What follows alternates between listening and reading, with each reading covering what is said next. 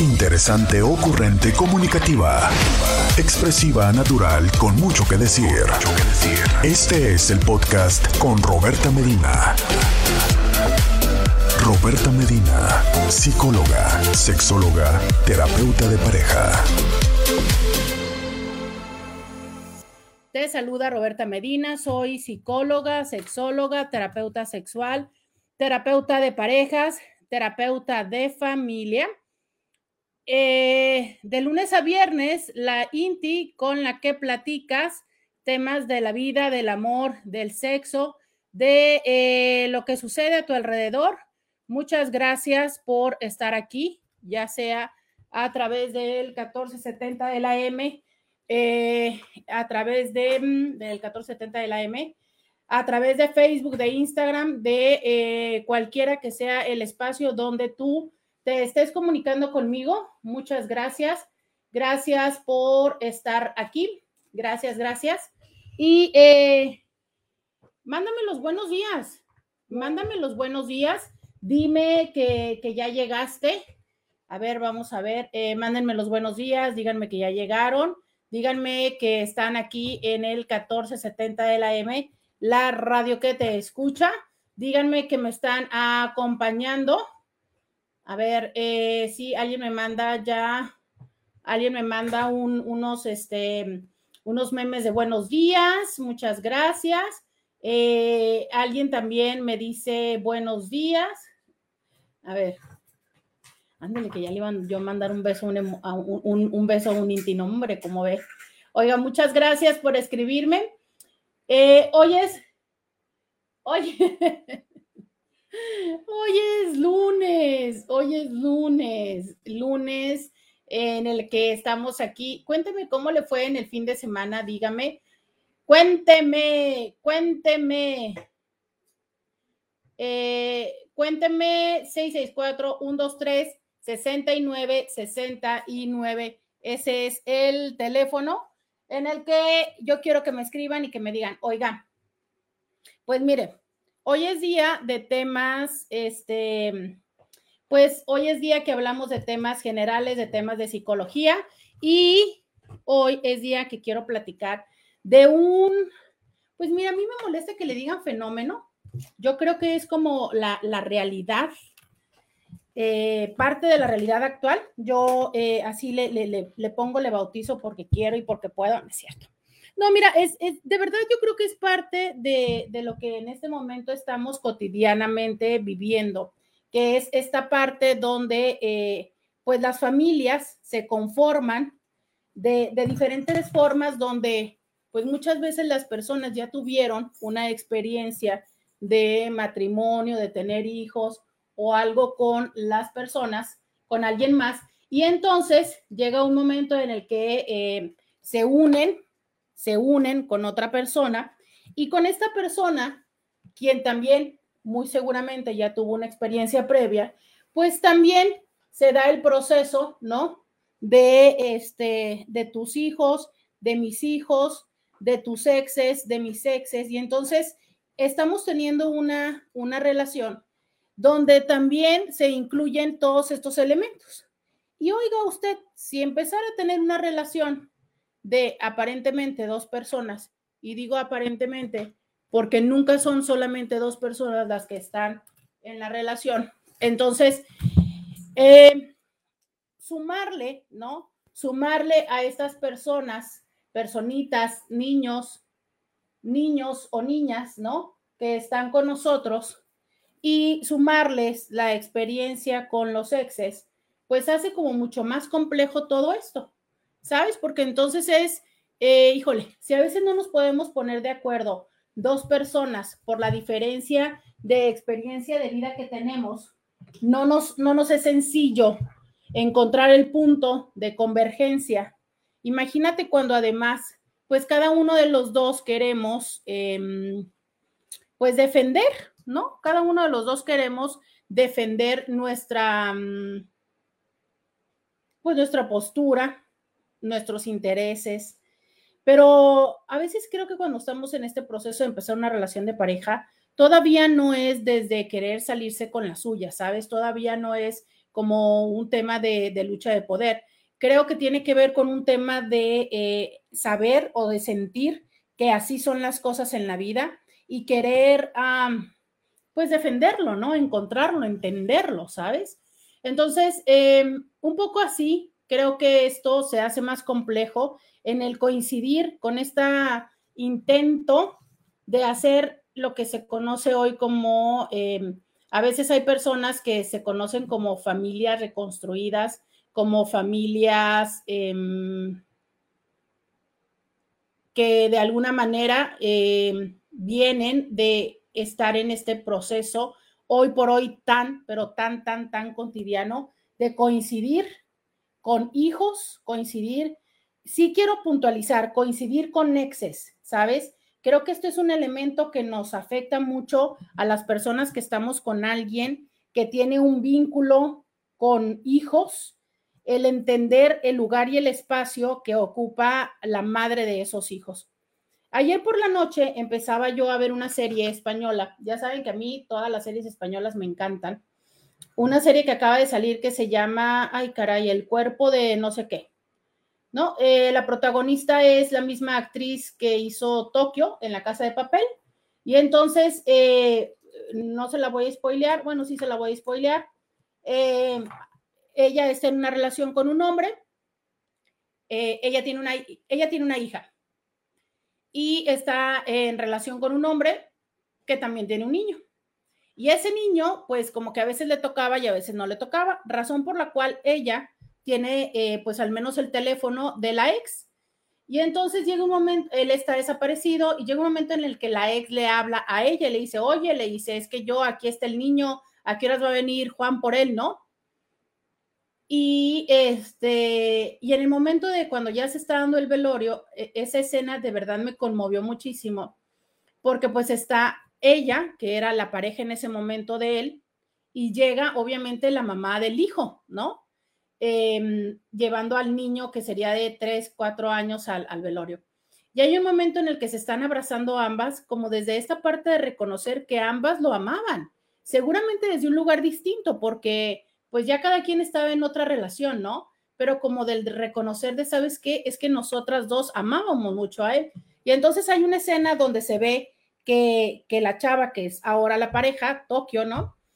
Em, se le ve la argolla, el Tokio trae el anillo de compromiso, se iban a casar y la ex trae eh, la argolla de matrimonio. Y entonces le dice ella, ¿no? Le dice, perdóname, es que hoy me la quise poner. Y le dice ella, está bien, ¿no? y, todavía la toca, eh, toca la argolla reconociendo el hecho de decir, está bien, o sea, es que entiendo que para ti también es importante, entiendo que para ti también fue parte de tu vida, ¿no? Digo, finalmente, pues también eres la madre de ese hijo. Y mientras yo veía esa escena, yo decía, wow, qué fuerte, pero justo es que eso puede suceder cuando se ha llevado el proceso eh, sanamente en cada uno de los espacios, ¿sabes? O sea, es e, este hombre o esta primera pareja que pudo eh, terminar la relación con esa primera chava y darle lugar a esta segunda chava de decir, ella es la pareja con la que estoy ahora. Y entonces eso hace que estas dos mujeres también puedan coexistir y también puedan pues seguir amando y aportando, ¿no? Eh, porque finalmente esta, esta ahora mujer, la, la, la Tokio, ¿no? Pues también está cuidando al hijo de la otra. Y entonces yo creo que también nos toca entender este, esta implicación de que tú ahora estés coincidiendo con mis hijos. Y creo que es uno de los grandes retos. Los he escuchado en consulta y me dicen, es que esa zorra que ahora sale con mis hijos. A ver, como por qué, por qué no darnos cuenta que probablemente sí, ella fue, apareció, eh, fue con la que te engañó y tal, pero es que eso no significa que esa persona hoy por hoy em, no pueda ser una buena acompañante de tus hijos, ¿sabes? Y que cuando logramos quitarnos de ese lugar y de ese enojo, podríamos darnos cuenta que podemos sumar. Desde esta premisa que tanto se ha dicho, ¿no? Se necesita una tribu para poder criar a los hijos. Entonces, nunca va a ser la mamá, nunca va a ser la mamá pero sí puede ser una muy buena pieza que colabora en la crianza de tus hijos, ¿no? De todo esto quiero hablar, ¿sabes? Es que hay tantos elementos, hay tantas posturas. Hoy que casi sí les voy a decir, vayan y traigan sus legos para que me vayan siguiendo, porque hoy les voy a hablar de todas las perspectivas. Les voy a hablar de la primera esposa, de la segunda esposa o novia, de el, de el papá de una, de una familia, del papá de la otra familia, de la nueva novia de la otra. O sea, es, llega un momento en el que te das cuenta que lo que originalmente eran dos personas criando un hijo, ¿no?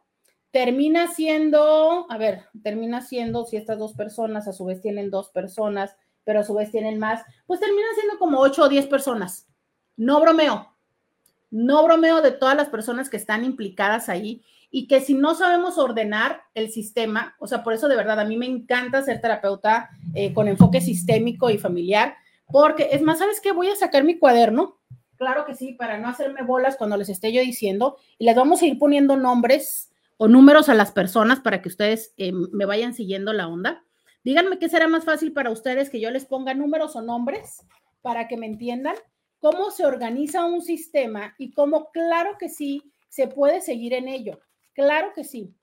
Y antes de irme a la pausa, les recuerdo que en algún momento ya eh, yo les había dicho que por favor a todas las personas que están en esta circunstancia, a todas las personas que están eh, haciendo dating o que están eh, relacionados con alguien que tiene hijos de otra relación, que por favor se den a la tarea de ver la serie Bonus Family, familia bonus que está en Netflix.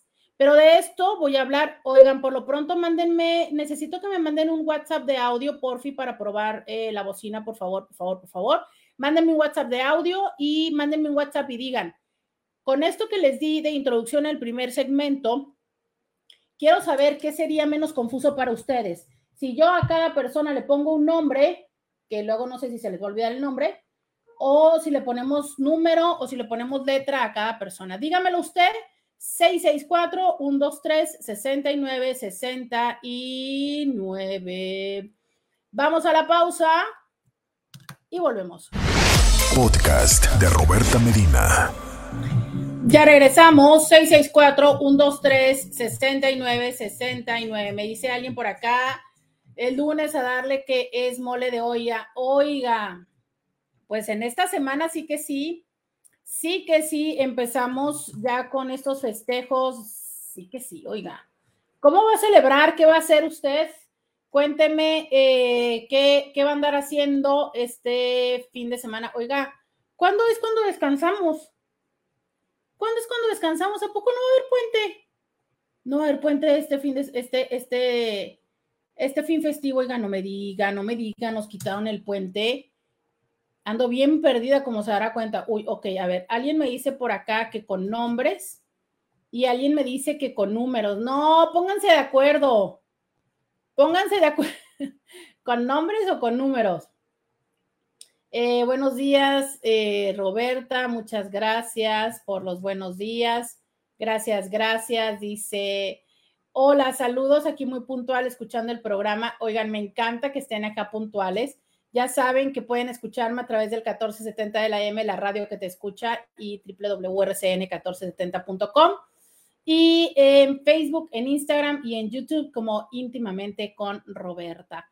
Dice alguien, feliz lunes e inicio de semana, muchas bendiciones, gracias, eh, gracias por eh, sus bendiciones, muchas gracias por acompañarme.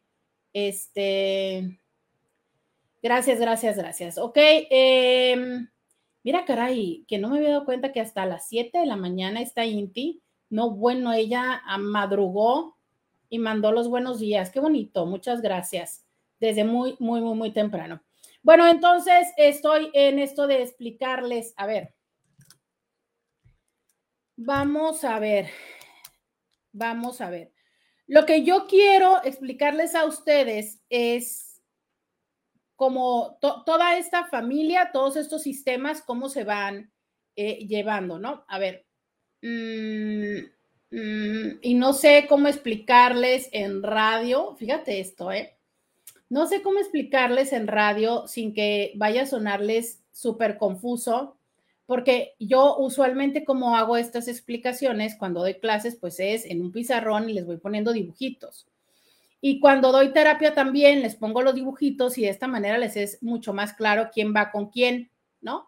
Pero eh, ahora realmente que no les quiero hacer bolas diciéndoles círculos y rayas, entonces vamos a escuchar este audio en lo que yo espero que me llegue la iluminación divina para saber si se los voy a decir con números o letras.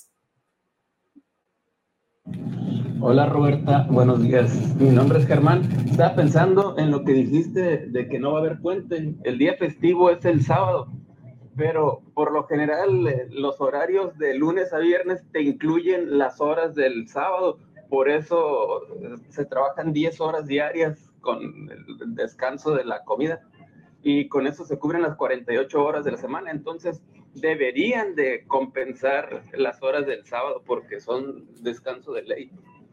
Saludos. Ah, ya entendí. O sea, como el festivo no va a caer en un día laboral, en teoría, por eso es que no, no les van a dar un día. Mm, no, pues qué les digo, mire, yo como pues ni godín ni, día me dan, pero en fin. Este, y ahora la borrachera, oiga, ¿cómo va a ser eso? No, hombre, eso es lo, eso es lo que me importa. Oigan, yo quiero ir a ver a la arrolladora, Intis, vamos, vamos a ver, este, vamos a ir. Dicen que luego vemos muchos que nada más somos mexicanos en estos días, ¿no? Como mientras está la borrachera y está la pachanga, pero luego se nos olvida que somos mexicanos. Eh, dice alguien por acá, feliz inicio de semana, deseo que sea mucho mejor cada día. Apenas anoche puse su programa del viernes pasado. Eh, Dios con usted, doctora. Gracias por compartirnos de su ser. Muchas gracias. Eh, gracias por me gusta mucho cuando me dicen eso de, ay, este, escucho tus mensajes, tus programas pasados. Me decía justo eh, otra persona también el viernes, ¿no? Es que me estuve sintiendo mal dos días y no lo escuché, pero luego dije, no me puedo atrasar, ¿no? Entonces me puse y lo, y, lo, y lo escuché más tarde. Entonces, gracias, gracias, gracias. Me siento importante. Realmente cuando me dicen eso, es eso, me siento importante. Entonces, a ver, vamos a empezar, vamos a hacer, vamos a empezar y sobre la marcha vamos a decidir si esto se está haciendo complejo o se está haciendo más fácil, ¿va? Y ya ustedes me dicen, ya me perdí, Roberta, y entonces buscamos otra forma de explicarle, claro que sí, hay que ser creativos en esta vida y esta va a ser una prueba. Entonces, la vida empieza así, ¿no? Tenemos a una Marta, tenemos a una primera Marta y tenemos a un primer Juan. Y esta Marta esta Marta y este Juan se enamoraron, se casaron y tuvieron, vamos a ponerle, eh, ¿cuántos hijos les vamos a poner que tuvieron esta primera Marta y este primer Juan? Vamos a ponerle que tuvieron dos hijos, un hijo y una hija, que en este momento no van a tener nombres. No, porque ahí les voy a complicar. No, nada más van a tener una hija. Esta primera relación solo va a tener una hija. Ok. Y entonces Juan y Marta, pasado un tiempo, se divorcian. Ok. Y entonces Juan va por la vida y conoce a María, claro que sí. Conoce a María. Y acuérdense que Juan ya tiene una hija. Pero ¿qué creen? ¿Qué creen? María también tiene un hijo. Claro que sí. María viene con un hijo. Y ya no me alcanzó mi cuaderno. Entonces, María viene con un hijo, pero no nada más viene con un hijo, viene con un ex, ¿no? Y ese, ese ex le vamos a poner eh, Manuel. Este va a ser Manuel. ¿no? Entonces ahora Juan sigue teniendo su primera hija, pero ahora como está juntado con María, pues también está con el hijo de María, ¿ok? Vamos a ponerle el hijo de María, forma a ser parte del hijo de Juan. Y entonces Juan tiene que sí o sí tener en la mente que existe Manuel, o sea, el papá del el hijo de su pareja actual. Y entonces, en este sistema de Juan, sí o sí, él sigue en, comunicación, buena o mala, con Marta, quien es la mamá de su hija, con María, que es ahora su pareja, y con Manuel, que es el papá del hijo de su pareja. Hasta ahí estamos bien, ¿verdad? Bueno. Pero resulta que Marta, claro que sí, ¿por qué no? Marta conoce a Miguel, ¿no? Y Miguel resulta, y eso que se los estoy poniendo solamente con un hijo, ¿eh? Pero Miguel resulta que, claro que sí, ¿por qué no? Tiene un hijo, tiene otro hijo, y fíjense, les estoy poniendo fácil los sexos para que no se me confundan tanto. Tiene otro hijo con una chava que se llama Ah, que se llama, ¿cómo le vamos a poner a esta otra mujer? Le vamos a poner, le vamos a poner, ay, qué fuerte que no se me venga ningún nombre. Abril. ¿Por qué? No sé, ni me pregunten por qué Abril. ¿No? Entonces, esta Marta, quien ahora vive con Miguel, sigue en comunicación con Juan, pero sabe, ¿no? y tiene que entender que en la vida también está Abril, que es la mamá del niño. Entonces, usualmente, y lo tradicional es que los niños, dije lo tradicional, ¿no? Los niños se van con la mamá.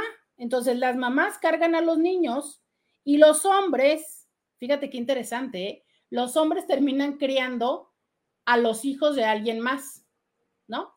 Porque mi hija mi hija, o sea, Juan, la primera hija que tuvo, se la llevó su ex. Cuando él empieza una vida de pareja con alguien más, entonces toma al hijo de esta otra persona, ¿sabes? Y hace el proceso de crianza. Bueno, con esto que ahorita les dije, y estoy a lo más básico, apenas estoy en lo más básico. Estamos hablando que pasamos de ser Juan y María, Juan y Marta, dos personas en la crianza de un niño, hacer una, dos, tres, cuatro, cinco, seis adultos en disputa y tres niños. Y seis adultos porque me vi ligera. Pero yo aquí todavía tendría que poner la pareja, la nueva pareja de la expareja de tu pareja actual. ¿Me expliqué? Entonces, imagina lo complejo que es el proceso de crianza con estos elementos. ¿Sabes? O sea, ¿por qué? Porque tú dijeras, ay, no es cierto. ¿Sabes? Ay, no es cierto. ¿Está confuso? ¿Lo vuelvo a explicar? O sea, porque dijeras tú, ay, no es cierto. Estás alucinando, Roberta. Te lo aseguro que todos tienen que ver. ¿Por qué? Es cuestión, es cuestión de que uno de cualquiera de estos ocho adultos jale la hebra y todo se nos mueve. ¿Tú has, tú has, alguna vez se te ha atorado el hilo, el hilo, o se te ha atorado, por ejemplo, a mí me pasa, ¿no? Que se me atoran las cadenas. Ay, no tengo cadena ahorita. Se me atoran las cadenitas, ¿no? Los dijes. Y entonces cuando hay un nudo, de repente pasa que tú le jalas a uno pensando que estás arreglándolo y ¡zas! que se te va más. Se te atora, se te cierra el nudo del otro lado y entonces le jalas para, para abrir para ese lado, pero entonces cuando le, le abres para hacer espacio, resulta que estás jalándolo y se está tensando en otro lado. Bueno, así somos los vínculos, ¿sabes? Entonces, díganme por favor, quienes me están escuchando en radio, quienes solamente tienen mi audio y no tienen eh, mi imagen, díganme si les hizo claro esto o si necesito volver a explicarlo. En la pausa voy a hacer un dibujo esperando que sea lo más claro. Díganme porque necesito que esto quede claro primero, ¿saben? Porque si no, se nos va a hacer todavía más compleja la melcocha. Entonces, eh, mándenme manita arriba, mándenme manita abajo, si queda claro, si no queda claro. Si alguien tiene una mejor forma, idea de cómo explicar esto, díganmelo. 664-123-6969 es el WhatsApp. Escríbeme. Ya volvemos. Podcast de Roberta Medina. Ya regresamos, dice por acá, muy claro por radio la explicación, gracias. Manita arriba, muy, alguien más, muy bien, dice alguien más, muy bien, muy claro, perfecto, gracias. Alguien me manda un Super Mario con manita arriba, gracias.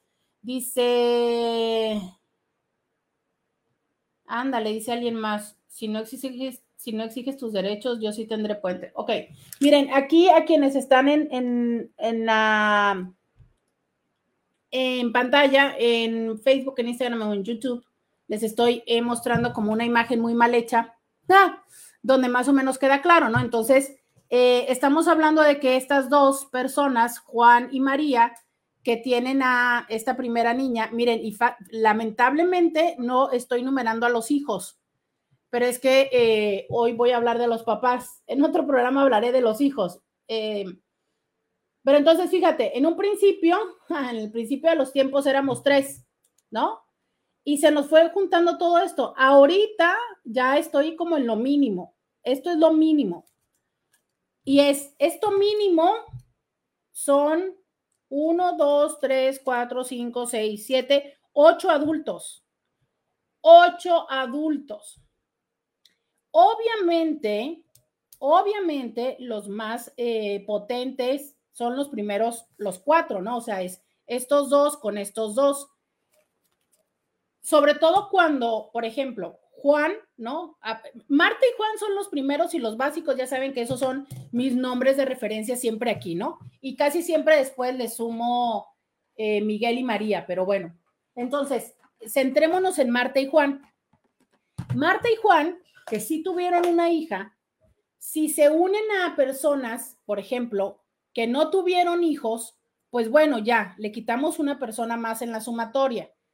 Pero si sí tuvieron hijos, hay que integrar a esas personas.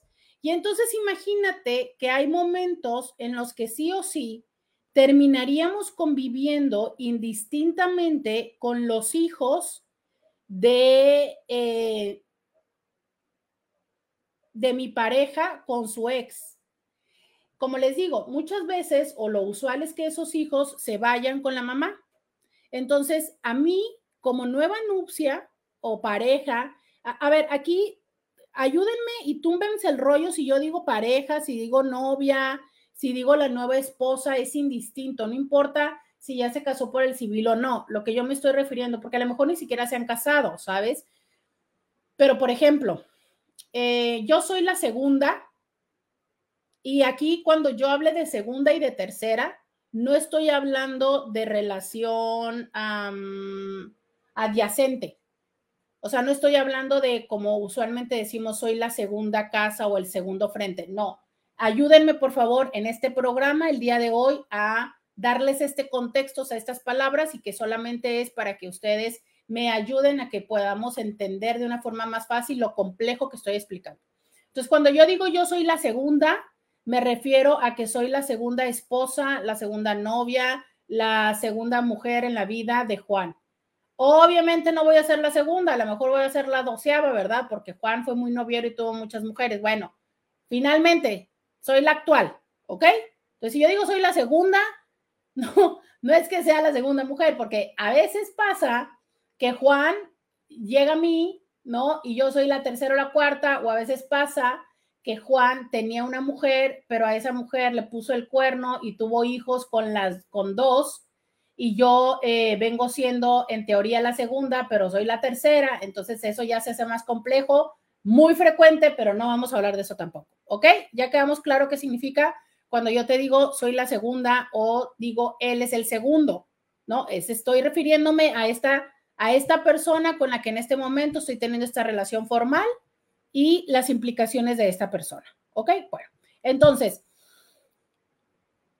cuando yo soy la segunda, de Juan, lo más probable o lo más usual es que los hijos de Juan se fueron con su mamá. Pero Juan va a ver a esos hijos. Si Juan es un buen padre, debería de tener una implicación con estos hijos. A veces la implicación es esta muy básica de voy a llevarla a los hijos. El domingo eh, los veo, los paseo y demás. Ya les había yo dicho esto que en algún momento a mí me dijo un amigo, unos amigos, que les gusta mucho ir a un lugar de, de desayunos, un restaurante que vende primordialmente desayunos, no voy a decir el gol. Y entonces un día, hace algunos meses, me decían, oye Roberta, me dice, deberías de ir los domingos a, ahí a desayunar. Perdón, ellos van los domingos a desayunar allá. Y entonces me decían, es que vieras cómo hay hombres con los hijos, me dice, vieras cómo hay hombres que seguramente pues van por los hijos a casa, los llevan a pasear y demás. Yo lo he visto, eh, me, me tocó también verlo en estos restaurantes que tienen juegos, ¿no? De restaurantes de comida rápida, que es relativamente común ver a los hombres ahí este, metidos en su celular mientras los niños andan en las, las resbaladillas y demás. Entonces, estos amigos, eh, estos amigos que son pareja, dos hombres, me decían mucho, ándale, me decía, vámonos, vámonos un domingo a, a estar ahí para que veas, ¿no? Pues esos son hombres, pues ya, ¿no? Así maduros en edad de merecer, ¿no? Eh, y yo, pues nunca pasó, hace poco fui con unas amigas a uno de esos. Y es cierto, es cierto. Los domingos hay muchos hombres que andan solos con los hijos. Entonces, pues ya asumes tú que pues por algo es, ¿no? No creo que sea porque la mujer se quiso quedar en la casa descansando, ¿no? Entonces, si yo soy la segunda mujer, ¿sabes? Yo sí o sí tengo que entender y tengo que validar la existencia de esos hijos. Y la existencia de esos hijos y la existencia de la mamá de esos hijos tiene que ver con todos mis recursos, con todos mis recursos. Y tú dirías, ¿por qué? Porque la existencia y la permanencia de esos vínculos, vamos a ponerle que tiene dos hijos, y de esa ex, a mí como segunda mujer me impacta en la distribución del tiempo, en la distribución del espacio y en la distribución económica, y entre otras cosas. Si yo no soy consciente de eso y si no se otorgan esos espacios, pues entonces va a haber un conflicto. Y a mí, como segunda mujer o como segundo vínculo, me toca entender y validar la presencia de la forma en la que corresponde de esos primeros hijos y de la mamá de esos hijos. Ojo, yo dije la mamá de esos hijos, lo que significa que entonces mi pareja ha hecho lo necesario para que esa mujer esté en este momento solo, solo como la madre de esos hijos. Y y ha hecho lo necesario para que yo tenga mi lugar como em, pareja actual. ¿A qué me refiero esto?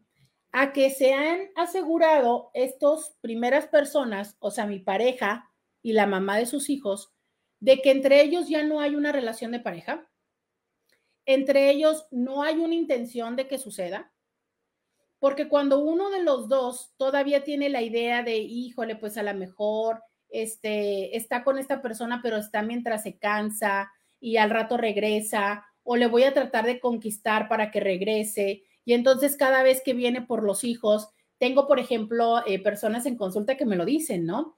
Que se arreglan, se super arreglan, este, que se ponen que si ya sabían que a Alex les gustaba que se vistiera de rojo, que se vistiera con vestidos, que se pusiera tal perfume, que se peinara de tal forma, se aseguran de hacer eso, así sea nada más para salir a recogerle a los niños a la puerta, pero es para darle esta imagen, ¿sabes? O sea, esta de que él, él la vea así o le recuerde tal cosa, o de repente es como, ay, pues es que hice tal pastel y te dejamos un pedacito, porque sabes que, que a él le fascina esto y entonces es como abrirle esos recuerdos, ¿sabes? Em, que propician eh, cosas o eventos que no necesariamente son eh, básicos, como por ejemplo, es que eh, a, la niña le van a hacer, van a hacer un festival de, ay, no sé, de primavera en la escuela y entonces, este, quiero que vayas, ¿no? Y es cierto, sí, el festival de primavera es cierto, pero no necesariamente, o sea, no sé, a veces es como, de les dijeron a los papás que si querían ir o, o X, pues, o, no necesariamente es, eh, es justo eso necesario, ¿no? Pero estás buscando eso, o de repente es como buscan como quedarse a solas con la persona, o tienen esta como muy cercanía física de al recibirle y a despedirle, eh, darle abrazo, ¿no? Para poder hacer este contacto físico, o, o entonces tienden a, a estar en sobrecomunicación como a través de mensajes de texto, este, en teoría respecto al hijo, pero también casualmente le mandan fotografías, no sé si le va a mandar fotografías del hijo, eh, también de repente le manda fotografías donde está ella en cierta pose, ¿no? Ya sabes, este, de, lo que sea, pues porque no siempre tiene que ver como que lo que le guste a, la persona sea el escote, ¿no? Pero, este, o de repente le manda fotografías de, ay, es que fuimos a tal lugar, o ejemplo, eh, siempre hablamos de que queríamos ir, qué sé yo, a Disney, y entonces ahora eh, le estoy mandando las fotografías de Disney, de, ay, es que hubieras estado aquí, ay, siempre pensé que iba a conocer Disney contigo, ¿sabes? O sea, ese tipo de mensajes que, que podríamos decir, ay, pero si nada más le estoy mandando fotos de que su hijo está en Disney. No, o sea, es, están picando, están, están generando, ¿sabes? Están, están evocando emociones, exacto, esa es, la, esa es la, la parte correcta, de la otra persona para no permitirle a la otra persona estar en paz. Es como, como si el vínculo, ¿no? Estuviera ya, eh, ¿sabes? A veces pienso en esto, como cuando ponemos carbón para hacer carne y que ya se está apagando casi y luego vas y así le, le, le super soplas, ¿no? Y vas con el periódico a darle, darle, darle, darle, darle para, para despertarle. Ah, eso hace. Entonces, eso no es un vínculo cerrado. Y eso es algo que esta persona, en este caso Juan, tiene que darse cuenta porque porque sí o sí va a impactar a su vínculo actual. Y eso va a ser difícil toda la dinámica. Entonces, esta es una realidad, ¿no? Es realmente el vínculo está cerrado, porque a lo mejor él sí lo tiene cerrado. Él sí ya no quiere nada con ella. Pero lo cierto es que hay memoria corporal, memoria sensorial, memoria emocional. Por algo, en otro momento tú y yo fuimos pareja. Y si tú de forma constante estás eh, evocando estas memorias, a eso se le llama manipulación. Pero entonces sí o sí va a empezar a generar una confusión en la otra persona. Y aquí es la parte muy compleja de quienes estamos siendo la segunda persona, de decir, ay caray, eso significa que no me quiere. Aquí empiezan las respuestas curiosas. Sí, sí te quiere pero es imposible esperar que un, un, un ser vivo sea estimulado y no tenga respuesta. ¿Sabes? De cualquier forma, positiva o negativa. O sea, la única manera en la que algo se estimule múltiples veces y no tenga respuesta es cuando está muerto. Pero ese vínculo es complejo que muera.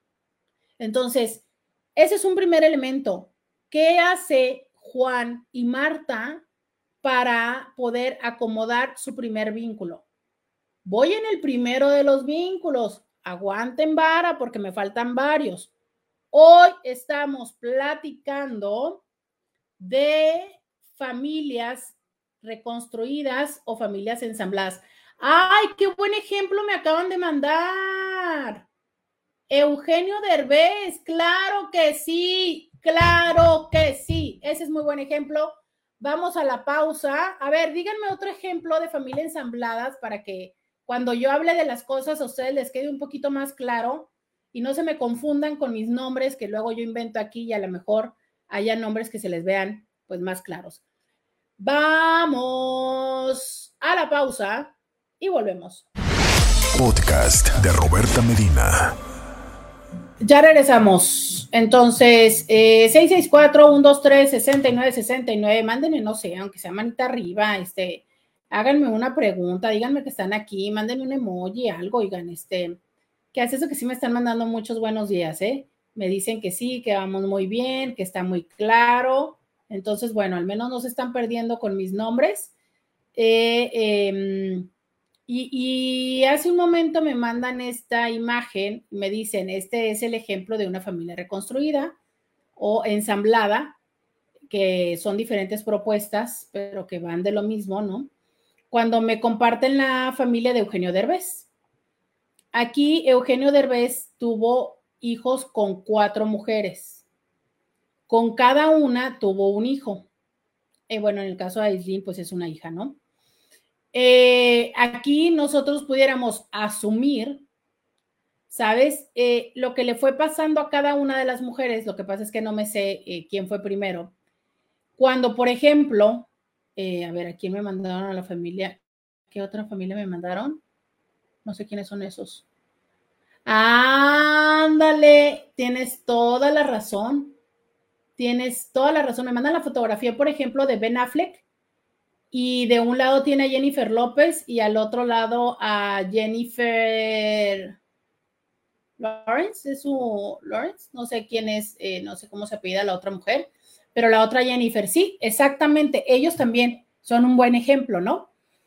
Eh, y por ejemplo, creo, ayúdenme a saber, no sé si es que eh, Jennifer López tiene los hijos solamente de Mark Anthony o también tuvo hijos con alguno de los otros esposos porque eso también empieza a ser más complejo. Yo les dije, yo ahorita este dibujo que yo les hice se los puse de la forma más simple, más simple, un hijo por unión. Y solamente eh, hijo con una persona, si se fijan, ¿sabes? Yo aquí les puse el modelo más simple, Intis, porque cada una de estas personas, en mi modelo que yo les dibujé, tuvo hijo con solamente una persona. La realidad es que no es así. La realidad es que usualmente en estos modelos de familias ensambladas actuales, las personas llegan a tener hijos con dos personas. ¿Por qué? Porque muchas de las veces las personas lo viven como un símbolo. ¿Sabes? El hecho de decir, bueno, este, ok, yo tuve hijos con alguien más, pero también quiero tener un hijo contigo habríamos en algún otro momento eh, que hablar, ¿no? De si el tener un hijo desde esta forma simbólica, pues es, eh, es conveniente y es necesario, ¿no? Saben, eh, aunque no es el tema de hoy, pero sí quiero decir que em, tener un hijo necesita un inventario, o sea, tener un hijo de una forma responsable necesita un inventario personal necesito un inventario personal en el hecho de decir, ¿qué tengo yo en este momento para darle a alguien más? Y cómo, cómo puedo manejarme en todo esto, ¿sabes? Eh, desde lo tradicional hemos pensado eh, o, no sé, como valoramos como el decir, ah, con esta persona estaría chido tener un hijo, pero también hay que eh, tener presente si tu estabilidad emocional, si tus proyectos de vida, si tu capacidad económica te da para tener un hijo. Y la realidad está en que pues siempre se sale adelante, ¿no? Eso es cierto, siempre se sale adelante. Pero ¿qué tanto es que eh, tan solo salir adelante sea una forma suficiente de relacionarte o de traer a otra persona en el mundo, ¿sabes? Creo que a veces esta es parte de la responsabilidad que nos toca tomar. Pero en fin, ese no es el tema en este exacto momento. Entonces me regreso a lo que sí es el tema, que es esta parte de esos vínculos. Entonces, eh, estamos hasta ahorita claros, ¿no? Dice alguien. Hola Roberta, quería compartir contigo esta alegría. Voy a ser mamá. Justo en este momento estoy en problemas con mi esposo y me angustia que quizás en un futuro lo que hoy cuentas en el programa sea mi historia. Pero bueno, te presento a Amanda. ¡Ay, mi vida! Ay, me mandó una foto del, del eco. Qué, qué, precisión, o sea, se ve perfectamente eh, su rostro, su naricita, sus labios. Qué hermosura. Este, qué, divinidad. Em, felicidades. Felicidades, felicidades de todo corazón. Este, em, ¿qué te digo? ¿Qué te puedo decir? No sé eh, cuál sea la situación con, tu pareja. Eh, si eres quien yo creo, pues creo que es, eh, tu primer bebé, ¿no? Em, miren, a, quienes están viviendo esta circunstancia de vida, yo quiero decirles que les entiendo perfectamente el nivel de angustia que podemos tener de pensar que nuestros hijos van a vivir esta dinámica, van a estar con otras personas, van a, no vivir ese modelo tradicional de mamá y de papá siempre en casa. Pero justo mi programa de hoy va de, por favor, tratemos de abrir los ojos y de ver esta realidad desde ojos distintos. Entendamos que todos estamos participando de la crianza de estos, de estos seres que yo misma en este momento los estoy dejando de lado porque ni siquiera los niños tienen nombre. E, ese es el primer ejemplo que puedo decirte, cómo al final todo esto siempre tiene que ver con problemas de adultos y cómo es que los hijos pues terminan siendo eh, la cola en, este organismo, ¿no? Y la cola, por decir, los que van hasta atrás. Entonces, eh, justo de esto es, si como adultos llegamos al nivel de madurez eh, esencial y básico y logramos entender esto, entonces podemos hacer que no importa que estemos divorciados, no importa que tú tengas otra pareja, que yo tenga otra pareja, vamos a tener el nivel de madurez suficiente para poder darle a estos seres eh, pequeños lo mejor de nosotros, pero se necesita ese nivel de madurez. Por eso es que hablo hoy en este programa y eh, las veces que sea necesario, entendamos y sumemos recursos. Hay que dejar de lado eh, la pelea adulta. Ahora, que es muy complicado, es muy complicado, lo entiendo, lo entiendo como terapeuta y lo entiendo como mujer. Es muy complejo el dejar de lado las ideas, los celos, la competencia, la rivalidad. Claro que es complejo, claro. Pero también es, es importante eh, regresarnos a ver qué, qué es, quién es lo importante en esto. Y resulta muy complejo, yo como segunda mujer, decir, ah, caray, o sea, ahora resulta que le tengo que dar importancia a esa señora, ¿no? Y ojalá yo le diga señora, usualmente le decimos zorra desgraciada, ¿no? A la primera, a la segunda o a la que sea. Eh, yo le tengo que dar importancia a esta persona por, bueno, porque eh, eh, está en la historia de tu pareja, está ahí, ¿sabes? No, o sea, es lo que les digo, no desaparecen. Ah, pero nosotros tenemos unas tremendas ganas de andar desapareciendo a esas personas. No, Intis, no desaparecen, no desaparecen, dejen de pelearse empiecen a sumarles. Entre más rápido ustedes lo sumen, mejor relación van a tener, de verdad. Eh, dice por acá alguien. Hola Roberta. Ay, ay, ay. Está súper largo el mensaje y entonces quiero guardarlo para regresando de la hora para no cortártelo. Dice alguien, hoy hace años fue la tragedia de las torres de Estados Unidos, creo que 22 años. Wow, y el mundo cambió a partir de entonces, ¿no? Eh, creo que definitivamente el mundo fue un antes y un después, después de, este ataque a las Torres Gemelas. Definitivamente fue un antes y un después. Em, creo y, mando pues un fuerte abrazo a todas las personas que estuvieron involucradas de forma directa o indirecta eh, en, este, en este evento, ¿no? Que marcó insisto, que marcó a toda la humanidad, no solamente eh, a las personas y a los familiares o a los estadounidenses, ¿no? Es un evento que marcó a toda la humanidad y que pues definitivamente seguimos viendo eh, lamentablemente, ¿no?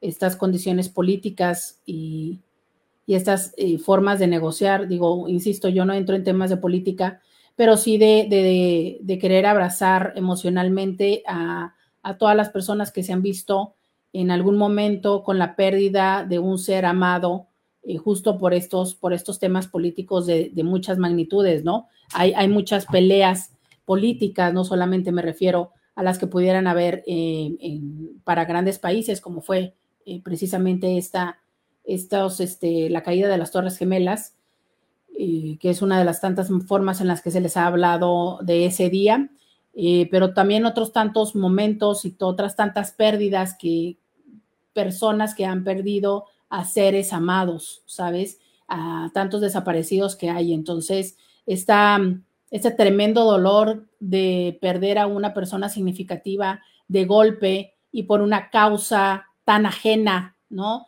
Eh, no estoy diciendo que alguna causa lo haga más sencillo, definitivamente no. Perder a un ser amado siempre es algo difícil, pero creo que a veces, y esto es solamente voy a hablar a lo mejor con equivocándome, ¿no? Pero a lo mejor hay ciertas cosas que, que no sé, una enfermedad este, te da la oportunidad de irte dando cuenta de algo, pero cuando es algo tan abrupto como un accidente, eh, a veces tienes, no sé, relativo consuelo de, de, la, de la condición de la de que sea fortuito, pero muchas veces cuando tiene que ver algo político o algo de esta magnitud, creo que además se suma un enojo, ¿no? Entonces, híjole, pues un fuerte abrazo a todas, a todas, a todas las personas que han tenido un ser que ha desaparecido y que se quedan con todo este vacío de no tener una explicación. Eh, mi fuerte abrazo eh, y esperando que pues, llegue pronto esa, esa resignación. Vamos a la pausa y volvemos. Podcast de Roberta Medina. Ya regresamos. 664-123-69. 69. Eh, vamos a, muchísimas gracias, bienvenida, bienvenido a la segunda hora de Diario con Roberta. Te saluda Roberta Medina, soy psicóloga, sexóloga, terapeuta sexual, terapeuta de parejas, terapeuta de familia. De lunes a viernes, la INTI con la que platicas temas de la vida, del amor, del sexo, de lo que sucede a tu alrededor. Estamos aquí en Diario con Roberta. Gracias, gracias por acompañarme a través de radio en el 1470 de la M, la radio que te escucha, y a través de Facebook, de Instagram y de YouTube como íntimamente con Roberta. Muchas, muchas gracias. Dice, hola Roberta, quisiera exponerte mi caso. Tengo 45 años y poco más de dos meses saliendo con una persona de mi edad, divorciado y sin hijos. Hemos pasado lindos momentos. Él dice estar muy interesado en mí. Hace muchos planes a futuros juntos. Me ha dicho que quiere una relación seria, pero ya teníamos poco más del mes saliendo y no intentaba besarme o algún otro tipo de acercamiento. Hace unas tres semanas me dijo que quería que empezáramos a hacer vida de pareja íntima, para lo cual le gustaría que nos hiciéramos exámenes de ETS para estar tranquilos ambos de que estábamos bien. Él se acababa de hacer los exámenes muy completos. Me sugirió llevarme al laboratorio, pero preferí ir por mi cuenta. Yo me realicé un estudio básico, algo no salió bien, pero resultó ser herpes labial.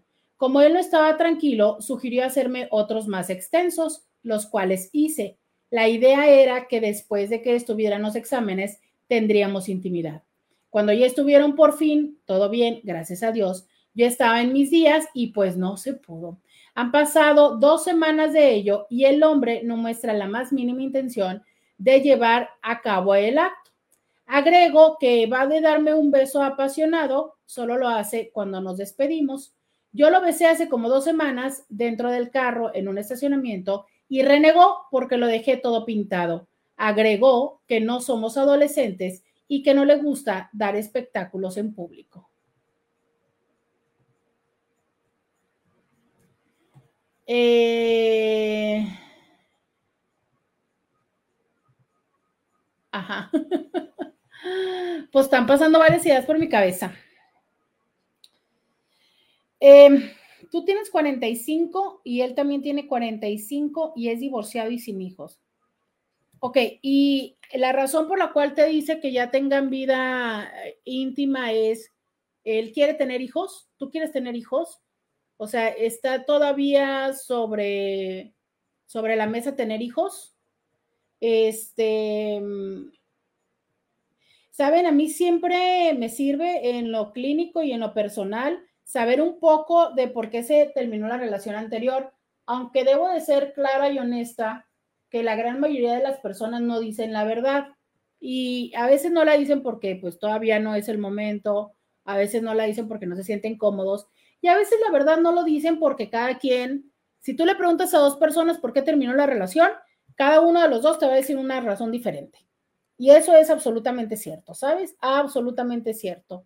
Este, mm, pero por ejemplo, ok, me dices que tienes ese tiempo saliendo con él. Em, cuando salen, eh, dices tú en un centro comercial, ok, en un estacionamiento, cuando salen, te toma de la mano, em, te toma de la mano, te abraza, este, si estás en un espacio, no, o sea, no sé, estamos platicando y tomando un café, eh, te toca la mano, te acaricia la mano, te acaricia el brazo, em, te dice como alguna cosa de qué bien te ves, no sé, con tal ropa o algo así. Em, has visto, esto, esto creo que es muy básico, has visto esa mirada de que te sabrosé, o sea, em, no sé, que de repente hayas visto que te ve, no sé, el escote o, las pompis y que no, no te va a decir nada porque todavía entiendo que no están en ese lugar, pero que tú veas que se te haya quedado viendo, ¿sabes? Em, alguna broma, algún comentario así como eh, sugerente. ¿Has visto que se le quede viendo a alguien más cuando estás en espacios públicos? Este, que de repente lo caches, que le esté viendo algo a alguien. Y si es así, ¿qué género es? Te comentó en algún momento que con la pareja anterior hubieran tenido problemas de cama, eh, ya sea por decirte de lo que te dijera, no, es que mi ex era una ninfómana, ¿no? Em, algo así. ¿Cuánto tiempo estuvo casado? Ya sé que son muchas preguntas, pero miren, quiero decir esto, es, los seres humanos estamos muy acostumbrados a tener expectativas, sí o sí sí o sí, ¿no? Em, y en esas expectativas, como su nombre lo dice, esperamos que el otro sea de tal o cual forma. Y estas expectativas muchas veces están marcadas por los parámetros que la sociedad nos dice, que es eh, a tal edad eh, tendríamos que tener tantas relaciones sexuales, ¿no? O sea, es, y les digo porque también a mí me pasa. O sea, esta parte de decir, uy, no, pues es que si hasta estás en tus 20, en tus 30, ¿no? Eh, tal, y estás en tus 40 y tal, y tienes tantos meses de relación y, uy, o sea, nosotros esperaríamos que tendrás que estar todo el tiempo encima de y demás. Sí, sí, sí hay, sí hay estadísticas que nos dicen eso, sí. Eh, sí hay expectativas que nos dicen eso, sí, pero también hay otras formas y dinámicas que tenemos los seres humanos de vivir el erotismo, ¿sabes? hay otras, em, otras expresiones eróticas. Hay personas que no son, eh, a ver, no, en general eso se le llama o le hemos dicho, luego le llaman el deseo el apetito sexual. No todas las personas lo tienen igual. Y el reto es darnos cuenta y validar el que tiene nuestra pareja y ver cómo es que en ello podemos coincidir a veces tiene que ver con una situación meramente personal, ¿sabes? O sea, es de verdad. Hoy por hoy, antes decíamos que nada más habían heterosexuales, bisexuales y homosexuales. Se hablaba de tres orientaciones. Hoy agregamos otra que es asexual. Y el asexual no es una sola forma de asexualidad, son asexualidades. O sea, eh, eh, la sexualidad de la cual, a ver, recuérdenme si ya hice un programa de la sexualidad, por favor. La sexualidad son diferentes a sexualidades. Entonces, hay personas para quienes su, justo eso, su apetito o su necesidad sexual puede, y esta palabra la voy a entrecomillar, ser muy baja. Y digo baja porque comparada con qué? Porque para ellos eso está bien, ¿sabes?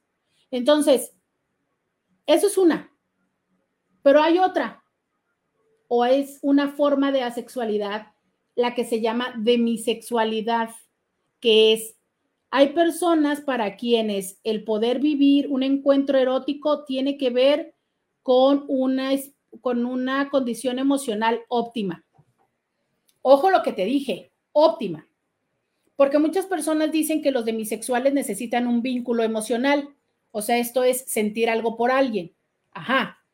Pero hay personas que no nada más necesitan sentir algo por alguien, sino estar sintiendo chido por alguien. ¿Por qué? Porque en una relación puede ser que, pues justo como me dices, empiezas a llamarme la atención, me agradas y tal, pero todavía no siento por ti. Pero suponiendo que ya estamos en una relación y eh, en este momento estamos teniendo problemas por, y para no dejar fuera el tema, porque tu hijo, porque tu ex, porque cada vez que este, porque tu ex te dice y tú le haces caso y de lo que sea. Pero el caso está en que nos lo estamos viendo complicada. Entonces, en estos momentos, de verdad, no, te veo y no me salen corazoncitos en los ojos y entonces no me salen corazoncitos en los ojos, ni tampoco se me para, ni tampoco lubrico. Necesito estar chido contigo para poder querer tener relaciones. Y eso es válido. Es válido. Necesitamos tener presente que habemos personas así porque entonces nosotros pretendemos, ¿no? Que la otra persona, porque tiene tal edad, está en tal circunstancia, porque yo me puse lencería, porque yo quiero, va a querer. No, no es así. ¿Qué es lo complejo en esto? Que no lo comunicamos. O sea, es lo difícil en la vida, entendamos esto, no son las diferencias es lo que hacemos con las diferencias. Si para mí es importante, ¿sabes? Eh, alguna vez escuché que alguien dijo, necesito dejar de eh, sentirme con tanta ansiedad con esa persona. Necesito de que se me pase el enojo. Necesito eh, no sentirme tan, tan traicionada. Y estos son válidos. Y entonces, si yo me siento profundamente traicionada y volteo y te veo y sí, ok, no te fuiste con ella, sí, ok, estás aquí, pero todavía me duele mi corazón. Y sí, claro, volteo y te veo y, me pareces muy atractivo, pero todavía está esa parte que me recuerda. Entonces, resulta complicado, ¿sabes? Son las cosas que necesitamos ir entendiendo. Decía que era su mujer, pero a veces no me agarraba la mano se sentaba a distancia de mí, le importaba mucho que la gente supiera que yo era su pareja, su mujer. Así me presentaba, pero aún así no había gente, evadía mis besos. Le pregunté si tenía algún problema de funcionamiento y dijo que no. Él me decía que me quería y que me amaba. Híjole, también un poco complejo esto, ¿no? cuando, cuando ya es un momento donde existe el te amo. Pero eh, esta es la otra parte, esta es la otra parte de lo que también quería decirte. Existe la parte o las asexualidades, existe la demisexualidad, pero también existe el no me siento segura o seguro de mi cuerpo. Y puede ser desde sí quiero estar contigo, pero temo que veas esta parte de mi cuerpo. Que cada vez conforme va pasando el tiempo, hay quienes llega un momento en el que ya les importa menos y hay a quienes les importa más. Pero también está esta parte donde hay elementos emocionales que no nos ayudan a tener una, entre comillas, respuesta esperada sexual. Y entonces, si yo estoy encontrando dificultad para tener erección por algún tema emocional, lo menos que voy a querer es decírtelo y lo menos que voy a querer es que te des cuenta. Si estoy teniendo dificultad para controlar mi eyaculación, tampoco. Y entonces, eh, yo por ejemplo puedo decirte, las mujeres que no tienen orgasmo, no practican, o sea, no ponen tanto la evasión, la, la evitación. No es tan común como los hombres que tienen dificultad para la erección y para la eyaculación. Eso sí es súper común. Súper común que eh, hagan esta parte de evitar. Y eso empieza a alimentar un ciclo. Porque cuando lo hacen, la primera respuesta emocional de, y hablando heterosexistamente, de nosotras como pareja, de las mujeres, es está con alguien más. ¿Por qué? Por esta parte que nosotros tenemos de expectativa de entonces, claro que sí, y ni modo que no, y tal. Entonces dices tú, claro, es que está con alguien más. Y entonces eso despierta este proceso de inseguridad, este proceso de entonces buscar lo que ellos interpretan sentirse demandados sexualmente, y entonces a mayor demanda, mayor ansiedad, mayor evitación, mayor evitación, mayor también ansiedad en la otra parte, y así algo que puede ser solamente eventual, porque fue un mal día, porque no hubo descanso, porque hay estrés en la relación, se convierte en un problema. Entonces, eso también es una realidad. Y cuando tú me dices, le pregunté si tenía problema de funcionamiento y me dijo que no, es que yo te puedo decir que yo creo que el 85-90% de los hombres dicen que no, porque está muy complejo aceptarlo. O sea, ahí tendríamos que regresarnos a estos temas de sociedad ¿no? De estas masculinidades y de estos machismos, donde resulta muy complejo aceptar eso. Donde si yo te lo digo porque yo soy la terapeuta, es si no se lo aceptan a las parejas con las que ya tienen muchísimo tiempo, sabes que ya han pasado retos y tantas otras cosas en la relación, ¿cómo crees que se lo van a aceptar y se lo van a decir a alguien con quien tienen meses? Con quien están en este proceso del quedar bien. Entonces, no, no lo hacen. No lo hacen. Y yo quisiera decirles a ustedes, ojalá, ojalá que lo hicieran, porque entonces las cosas serían más sencillas. Pero si no, pues entonces siempre habrá la oportunidad de acercarse a otra persona, a un tercero, a un profesional que nos ayude a quitar los temas emocionales de medio y que todo regrese, porque recordemos que aunque pensamos que muchas de las disfunciones tienen que ver con el tema físico, la gran mayoría, más del 80% de la disfunción es emocional. Vamos a la pausa y volvemos. Ya regresamos. 664 123 69 ay no. 69 69. Me dice alguien, yo lo dejé porque mi conclusión fue que él era gay. Bueno, mira, te voy a decir las conclusiones de personas que dicen por acá. Dice alguien, run Forest run. Dice alguien, me huele a casado. Dice alguien, hola Roberta, llegué tarde. Del mensaje de la Inti pienso que él tiene un tema sin resolver de su pasado. Eh, dice alguien por acá, que no se mienta y no espere que las cosas cambien, ya que vivan juntos. Las cosas son como son. Si parece pato, es porque es pato. Ok.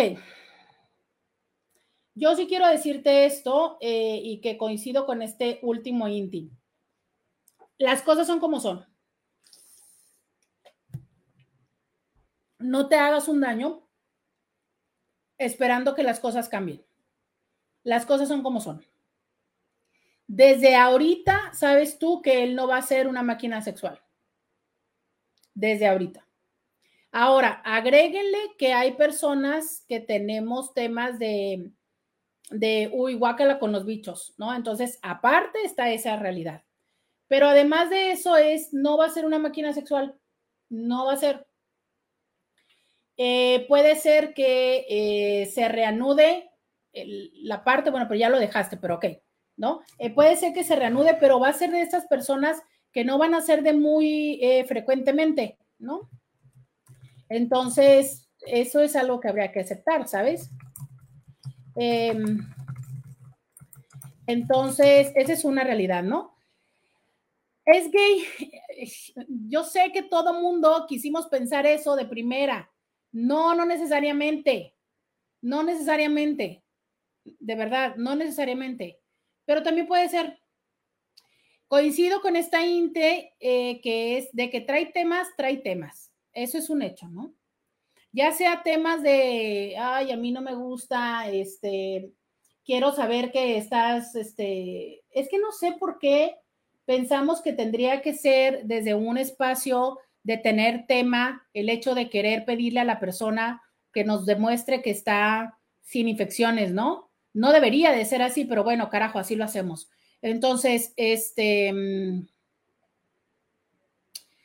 es que no necesariamente, o sea, de verdad, no necesariamente. ¿Por qué? Porque sí es cierto que hay personas que no les gusta andar dando espectáculos por la vida.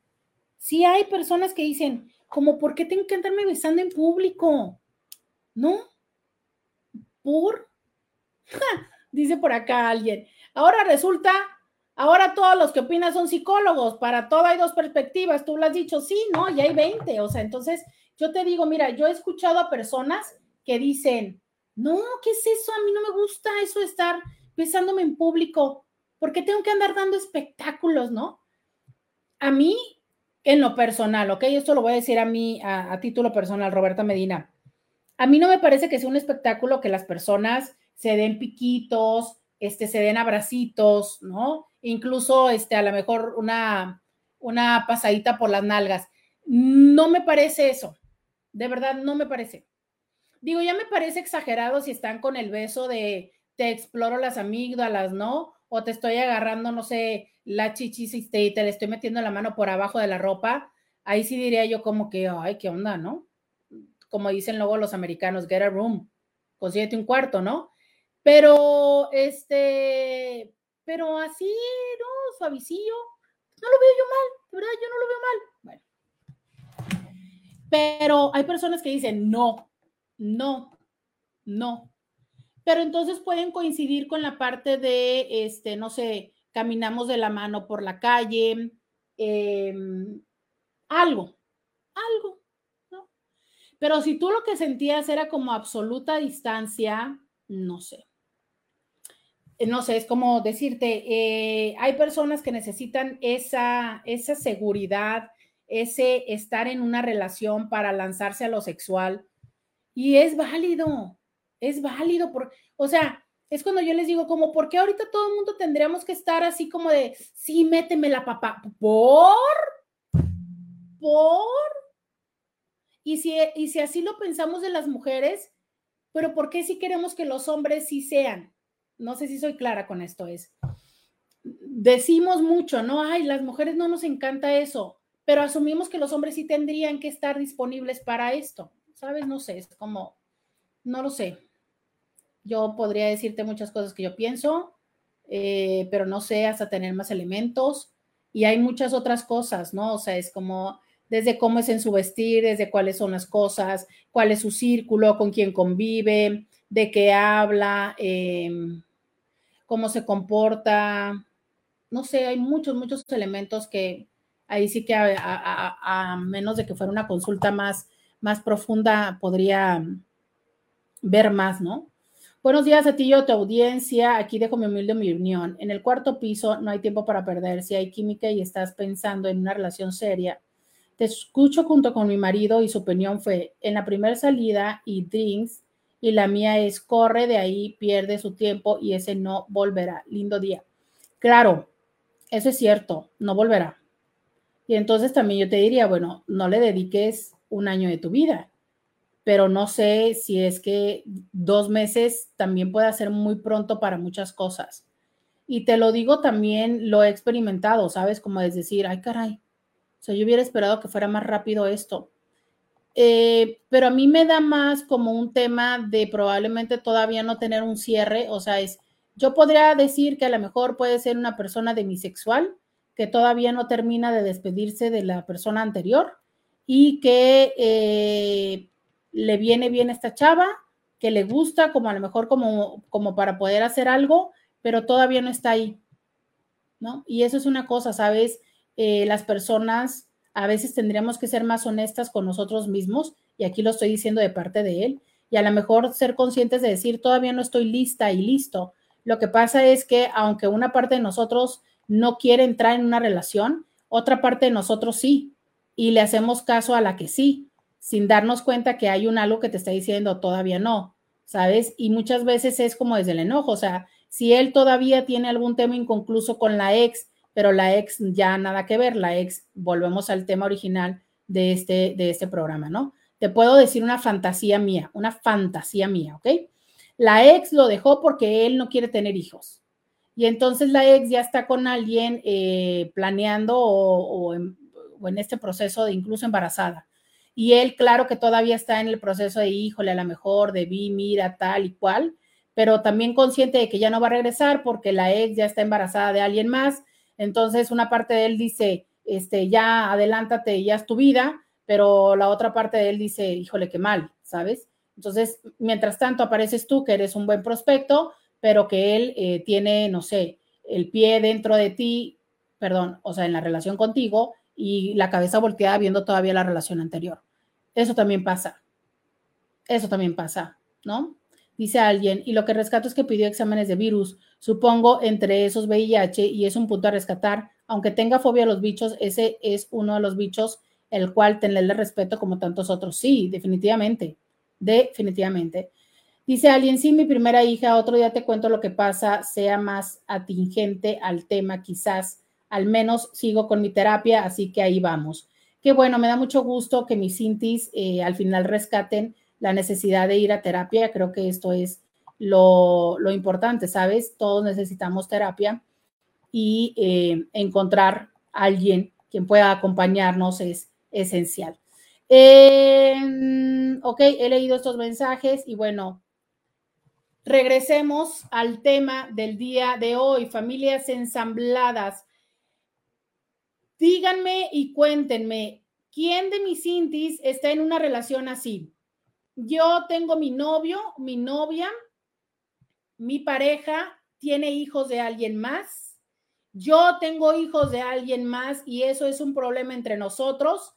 Dímelo, cuéntamelo. 664-123-6969. Tenemos parejas de alguien más. Los tuyos, los míos, los de... Cuéntamelo. 664-123-6969. 69. Vamos a la pausa y volvemos. Podcast de Roberta Medina. Regresamos 664-123-69. 69. Dice por acá, ¿qué pasa si estoy en una familia ensamblada y mi hijo y la hija de mi pareja son novios. Cabe mencionar que yo tenía 23 años de casada y comencé la relación con mi consuegro cuando nuestros hijos ya eran pareja. Hace unos meses que vivimos juntos, mi hijo se quedó unos días en casa y otros en casa de su papá. Eh, o sea, ahora tú vives Básicamente es, eres la madrastra de tu nuera. Fíjate qué interesante esto. O sea, soy la madrastra de mi nuera, ¿no? O sea, ahora sí que mi hijo, mi hijo y mi nuera, o sea, qué interesante. ¿Se fijan? Cómo de verdad los seres humanos eh, podemos generar modelos súper complejos de relación súper complejos, ¿eh? Fíjate. Ahora su, su nuera es su hijastra. Pues, ¿qué pasa? Pues nada, que tiene muy compleja la situación, ¿no? A ver, eh, eh, creo que lo que yo les decía en un principio del programa es la importancia de tener orden en las relaciones, ¿no? Eh, ¿cómo, ¿Cómo se ordena el sistema?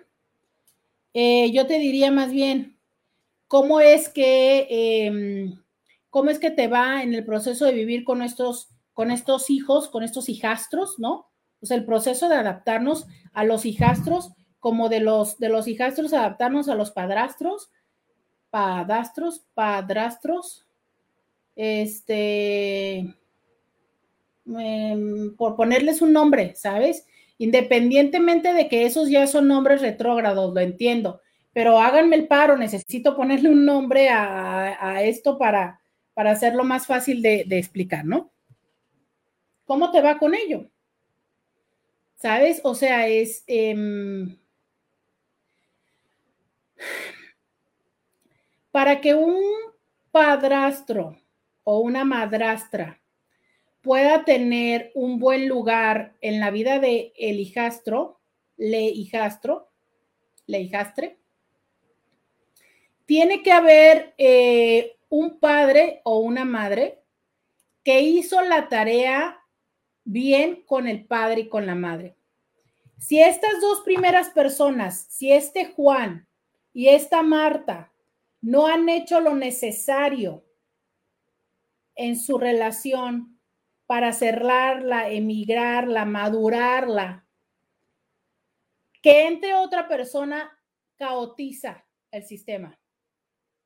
Si, por ejemplo, yo, Marta, todavía tenía la intención de regresar contigo, una parte de mí decía, ay, es que algún día te vas a dar cuenta, vas a regresar con nosotros como familia. Y resulta que me dejaste porque eh, ya andabas coqueteando con fulana. Sí o sí, la lectura va a ser que me dejaste por fulana. ¿Cómo es que yo como hija voy a poder aceptar o tener una relación con la mujer por la que mi papá dejó a mi mamá? ¿Sabes? Ahora resulta que no, de verdad, tu papá y, yo ni nos conocíamos, pero tu mamá es la que dice eso. Y con eso es suficiente, ¿sabes? Si yo como mamá hago ese tipo de comentarios, claro que enveneno a mis hijos. Claro, claro que no hay forma en la que mis hijos vean a esta otra mujer como una mujer X que apareció en la vida de su papá. Claro que no. Claro que la forma en la que la van a ver es como la mujer por la que mi papá ya no está con mi mamá y ya no está conmigo, ¿sabes? Entonces empezamos a hacer que esa mujer y que ese hombre sean los culpables de algo que no es así. Y que como les digo, a lo mejor a veces por sí apareció en un tiempo anterior, pero no necesariamente fue quien causó la separación. Ahora bien, mmm, si estos adultos primarios, Marta y Juan, hacen la chamba y están bien,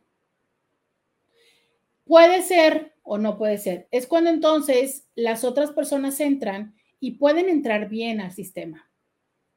Y entonces podemos entender que así como mi hija va a pasar un tiempo conmigo y un tiempo con su papá, alguno de esos tiempos que pase con su papá los va a pasar con su novia, mujer, concubina, segunda mujer, como quieras llamarle. De igual forma, yo, Juan, voy a entender que mi hija va a pasar unos días con mi mujer, ex mujer, perdón, y otros días con Miguel, ¿no? El novio de mi ex mujer. Es solo cuando también nosotros, y un ejercicio útil es hacer la migración de aprender y de entender que estas personas son la madre de mis, son las madres de mis hijos, el padre de mi hijo. Cuando nosotros dejamos de decirles ex, ex esposo, ex mujer, también hay un proceso de migración emocional no estoy diciendo que todo mundo que diga mi exmujer o mi primera esposa siga atado emocionalmente, no necesariamente, pero a veces sí ayuda el ponerle nombre. Es Juan, se llama Juan. Si tú sigues diciéndole mi ex esposa frente a tu novia, también hay un elemento que puede estar siendo como un poco disruptivo para la relación. También si tú eres la novia, entiende que tiene 25 años con la ex esposa y que está en el proceso, ¿no? De pasar de la esposa al ex esposa y que tomará un tiempo a que le pase a llamar Marta. Este es el gran reto, o sea, por eso les digo, hay retos para todos en esta familia ensamblada, en esta familia reconstruida. A mí me gusta más ensamblada que reconstruida. Porque yo como segunda mujer tengo que entender mi lugar yo como segundo hombre también tengo que entender mi lugar y tengo que no estar compitiendo con ese primer hombre o con esa primera mujer y no entrar en esta parte de, de pelear, de debatir, pero yo también tengo que hacer que eso suceda solo en la manera en la que tengo arreglado el vínculo, porque también es común que yo me la pase victimizándome de mi ex para que mi presente pareja me rescate. Entonces yo me la paso quejándome del papá de mis hijos, que es un desgraciado, que no me deposita, que no me atiende, que no me habla, ¿sabes? ¿Qué carajo quieres tú que sienta tu pareja actual por él? Si no es desprecio, si no es odio, si no es ganas de ir a partir en su mandarín en gajos.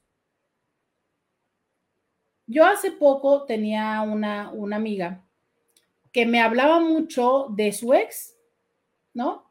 Y de verdad yo sentía que el ex era un desgraciado. Claro, yo no conocía a Alex. Yo cuando la conocí ella estaba como en proceso de divorcio. Y entonces yo sí sentía que el ex era como hijo de María Morales, ¿no? Pero se dan, se dan las cosas, súmale y réstale, y empiezo a darme cuenta a través de los hijos de historias que me contaban de sus papás. Y empiezo a darme cuenta en una X y Y situación de cómo es que ese ex reaccionó. Y entonces yo, siendo terapeuta y viendo a tantas exes y tantos exes, para mí era como un, no, no es tan mal ex. O sea, yo no sé cómo habrá sido de marido, pero lo que yo estaba conociendo que era su forma de ser ex, desde los parámetros que yo he tenido y vivido con otros exes, yo decía, pues no, yo no veo que sea tan mal ex, ¿no?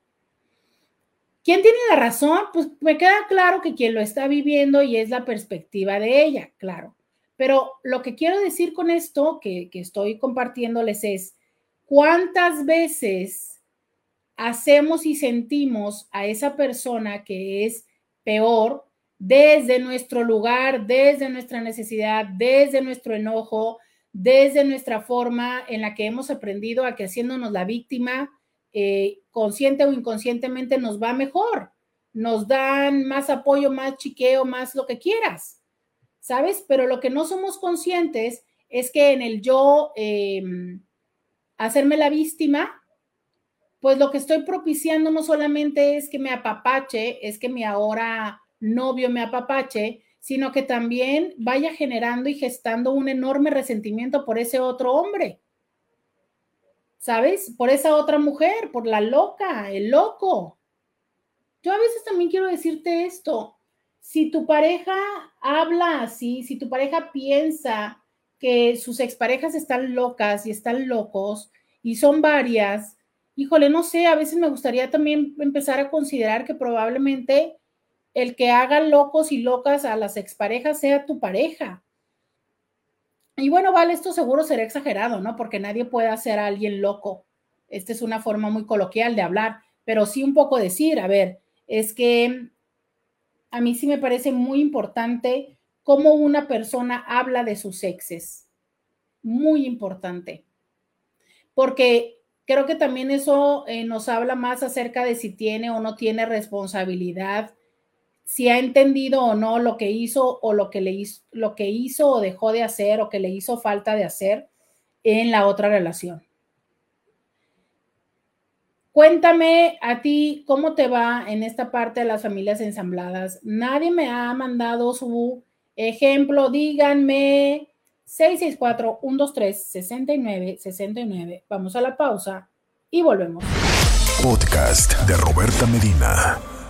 Ya regresamos, 664-123-6969. Entonces, eh, algunos elementos importantes a considerar, digo, de verdad es que hay mucho, mucho, mucho que decir de, este, de esta forma de relaciones y que creo que eh, lejos de desesperarnos, lejos de enojarnos, lo que es importante es un poco entender cómo organizar estos vínculos. Miren, em, uno de los elementos muy básicos de la terapia mm, sistémica es entender que somos un sistema y que eh, uno de los, de los principios básicos del sistema, para que un sistema pueda funcionar, es eh, el orden, ¿sabes? Eh, que todo esté, que tenga, cada cosa esté en el lugar que le corresponde. Y eso es algo como en la casa, ¿no? Que muy frecuentemente se nos desorganizan las cosas eh, porque a lo mejor en un principio, ¿no? Lo tenemos lo suficientemente claro, pero va pasando la vida y yo no sé si a ustedes les pasa, pero de repente dejas algo en un lugar y luego este ya llegas a un momento en el que tanto tiempo eh, lo tienes ahí que ya ni siquiera te das cuenta que no debería estar ahí, ¿no? Pero ¿qué crees? Llega alguien, esto ya se los he dicho que a mí me pasa mucho, llega alguien a tu casa y en ese momento volteas y lo ves y dices tú, ¡Ah! pero ¿qué hace esto aquí en la barra de la cocina? No debería estar aquí, ¿no? y ahí lo tienes desde hace muchísimo tiempo, pero no te habías dado cuenta hasta que llega un factor externo que es ese invitado. Y entonces es cuando dices tú, ¡Ah! lo ves y hasta dices tú, qué pena que esté esto aquí. Ah, bueno, así pasa en la familia. Personas que se separan, pero siguen teniendo prácticas como si estuvieran todavía en una relación o situaciones que hacen entender a la persona como que todavía hay oportunidad y así es también, ¿por qué? Porque tú no tienes otra pareja, porque la otra persona no tiene pareja. Y entonces eh, es hasta que aparece una persona cuando ya esas prácticas empiezan a molestar. ¿Sabes? Es como, pues bueno, pues si no, o sea, a lo mejor yo le sigo ayudando a mi ex, alguna vez me tocó, ¿no? Pues le sigo llevando el agua a los garrafones, porque pues no los puede cargar y tal, y no pasa nada. ¿Qué pasa? no pasa nada hasta que llega otra persona y ahí es cuando se pone complejo de poder entender eso. Se pone complejo. Puede coexistir, sí. Si tú como persona le das a la persona esta, a la segunda persona, su lugar. O sea, hace saber a esa primera persona que estás con alguien más y a esta persona le das la prioridad. Pero mientras sigas dándole la prioridad a la otra persona, a la anterior, ahí no te va a funcionar la fórmula. Ahí no te va a funcionar. Ahora, eh, hace poco me, corrigieron la frase eh, que les decía, sea que en derecho dicen que el primero que aparece va primero, en, computación le decimos primeras entradas, primeras salidas, y hay muchas formas de decirlo, ¿no? Entonces, va primero la, la, primera mujer una forma de orden sistémico dicen que sí, pero desde las prioridades no. Sí, es, sí quedan primero los hijos, o sea, los hijos del primer matrimonio sí tienen mayor prioridad, pero también se trata de cómo entendemos lo que es la prioridad y cómo lo organizamos. ¿Sabes? Entonces, entender que a fin de cuentas somos una gran familia o sea, si yo lo que pretendo es pelearme con los hijos que mi pareja tuvo con su ex y querer anular a esos hijos y querer anular a esos exes, lo único que estoy haciendo es molestando el sistema. Es como cuando yo les digo, si quieres miel, no patees el panal. Bueno, te tengo novedades. Eso es patear el panal. Eso es patear el panal. Si tú estás queriendo que desaparezca esa otra persona, es cómo vas a hacer para integrar. ¿Cómo vas a hacerlo? ¿Sabes? Y en la manera en la que lo puedes hacer, pueda esto también funcionar. Entonces, ese es uno de los elementos que resulta como muy complejo. Es cómo, cómo podemos ir haciendo para que las cosas funcionen, ¿no? Para que las cosas se den. Y no es otra cosa más que establecer límites y cumplirlos. Esa es la gran complejidad. Establecer límites que respeten el lugar de cada quien.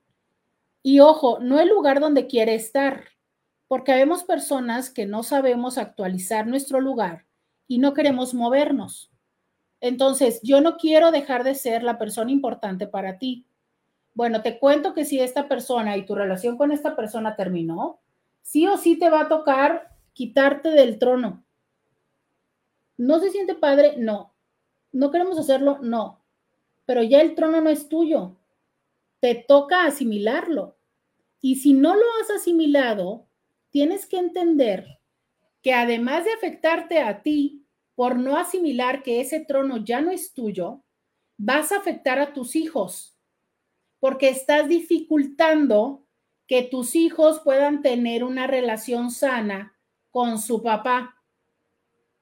¿Sabes? No estás ayudando a eso. Y ahí estás dificultando el que ellos puedan tener la nutrición emocional de su papá o de su mamá.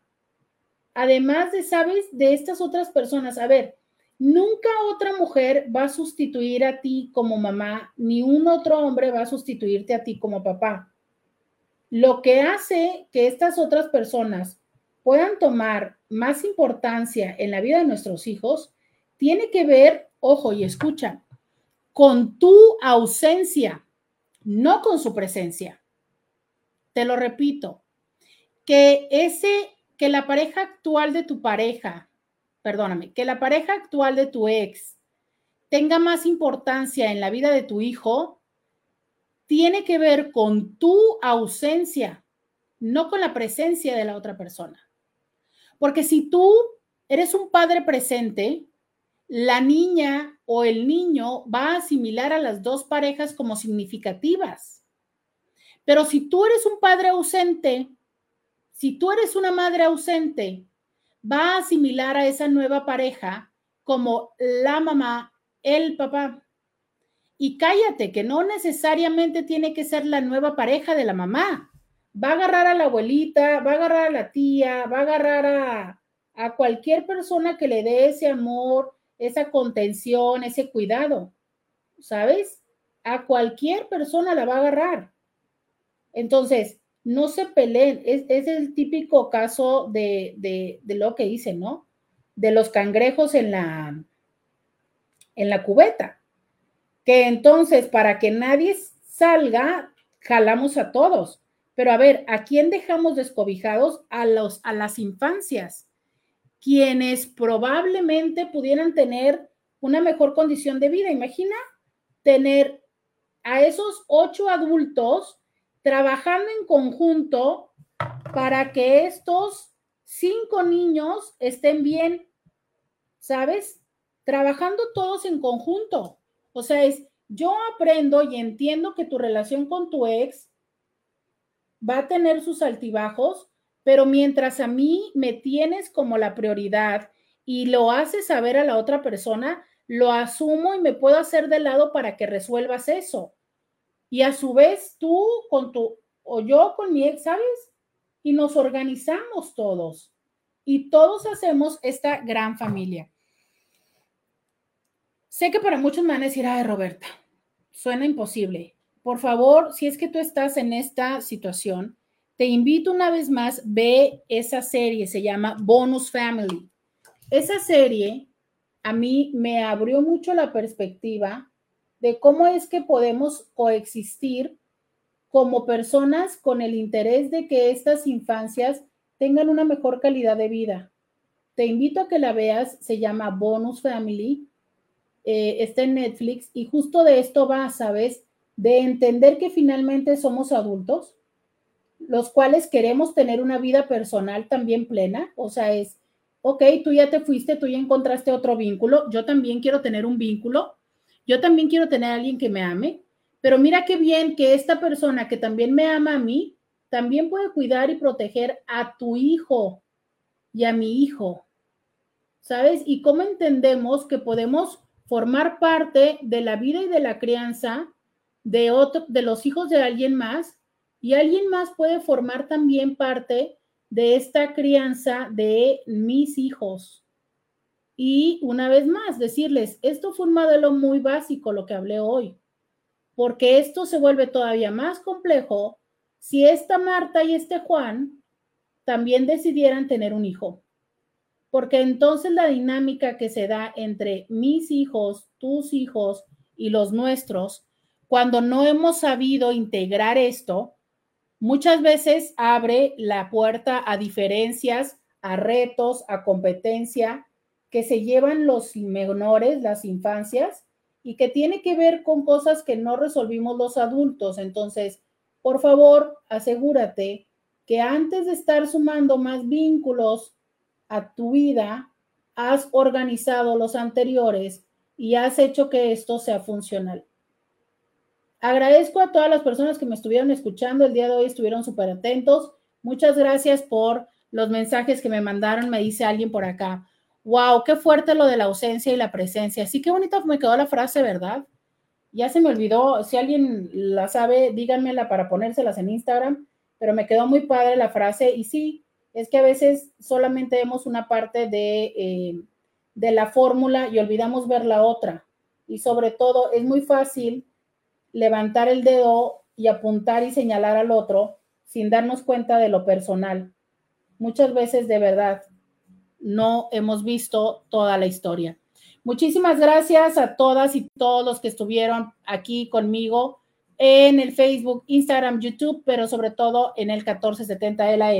Me despido. Muchísimas gracias, señor Scooby, que estuvo en los controles. Hasta mañana. Bye bye. Roberta Medina. Escúchala en vivo de lunes a viernes a las 11 de la mañana por RCN 1470 AM.